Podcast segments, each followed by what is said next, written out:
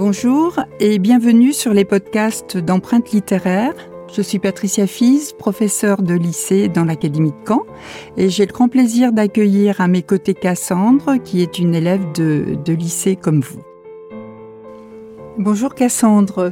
Alors dans ce nouveau podcast, nous allons aborder la question du surréalisme. Alors je vais peut-être vous laisser poser une première question pour euh, euh, entrer dans, ce, dans cette thématique. Oui, tout à fait. Euh, ma première question, qu'est-ce qui est à l'origine du surréalisme? Alors, le surréalisme est un mouvement du XXe siècle et comme nombre de ces mouvements marqués par l'expérience de la guerre et Éluard, Breton, Aragon qui en sont parmi les plus grands euh, écrivains, euh, ont fait cette expérience euh, des tranchées de 14-18 et en, sont restés très marqués par la violence qu'ils ont vécue pendant cette, cette longue période. Alors, deuxième contexte, un Tristan Zara qui, en 1916, crée un, un mouvement qu'il nomme mouvement Dada, et alors, comme euh, son nom euh, le montre peut-être ou, peut l'expliquer, euh, c'est un mouvement qui prône l'esprit de révolte et surtout le, refus des, conventions et du sérieux. Alors en, 1919, le groupe Dada va se scinder en deux groupes, le mouvement dadaïste et de l'autre côté un, second groupe qui va s'appeler le groupe surréaliste et qui va, euh, au travers d'un manifeste, le manifeste du surréalisme que va euh, écrire euh, André Breton, définir son esthétique qui veut que favoriser une expression qui va échapper au contrôle de la pensée et de la raison, hein, d'où le nom de surréalisme, au-delà de, de la réalité. Dans ce contexte euh, justement de, relâcher le contrôle euh, de la pensée, il y a une, euh, une découverte qui est importante, c'est celle de Freud qui va, en travaillant sur, sur le rêve, sur l'interprétation du, rêve, découvrir une part de la psychologie qu'il va nommer inconscient et qui montre qu'il y a justement une part euh, du fonctionnement psychologique qui peut échapper de ce fait euh, à la raison. Alors, c'est ce qui va fonder en grande partie les pratiques et, la réflexion des, surréalistes.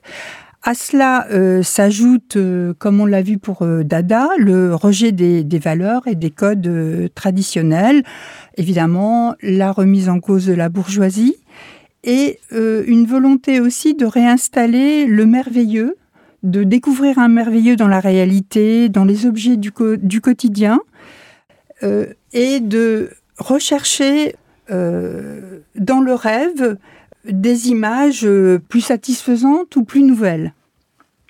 Alors dans ce contexte, la femme joue un rôle important. Elle est à la fois femme réelle, on voit l'importance du réel, justement, dont on cherche aussi à, s'échapper par le fantasme. Alors la femme, elle est source de vie, source de bonheur.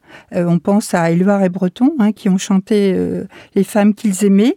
Et elle est aussi euh, muse. D'accord, merci. J'ai une question. Euh, quelles sont les particularités de la littérature surréaliste? Alors, elle investit euh, toutes les formes euh, d'écriture. Hein, la poésie, évidemment, mais aussi le, roman, et puis même jusqu'à l'essai. Elle, elle est elle s'exprime également dans d'autres genres artistiques comme la peinture, on peut penser à Dali, la, photographie également avec Man Ray et aussi le, le cinéma. Euh, par exemple, Louise Buñuel, dans, Un chien andalou, a essayé de, créer de nouvelles, images.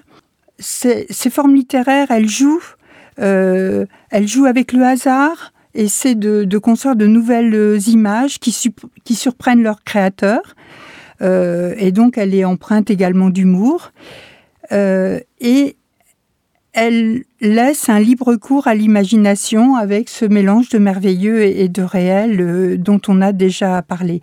Enfin, elle s'essaie à de nouvelles techniques, par exemple avec euh, l'écriture automatique, où l'auteur essaie de laisser sa plume échapper totalement à tout contrôle de sa, de sa conscience, de sa pensée et d'une volonté euh, créatrice précise.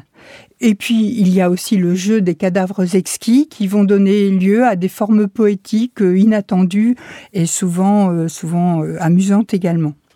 Donc, si je dois retenir quelques mots du surréalisme, ça serait tout d'abord un mouvement marqué par la guerre, l'inconscient, la surréalité, l'amour fou, la famuse, l'imaginaire, le hasard, et enfin une écriture libérée. Eh ben, écoutez, ça me semble être tout à fait ça. Je vous remercie, Cassandre.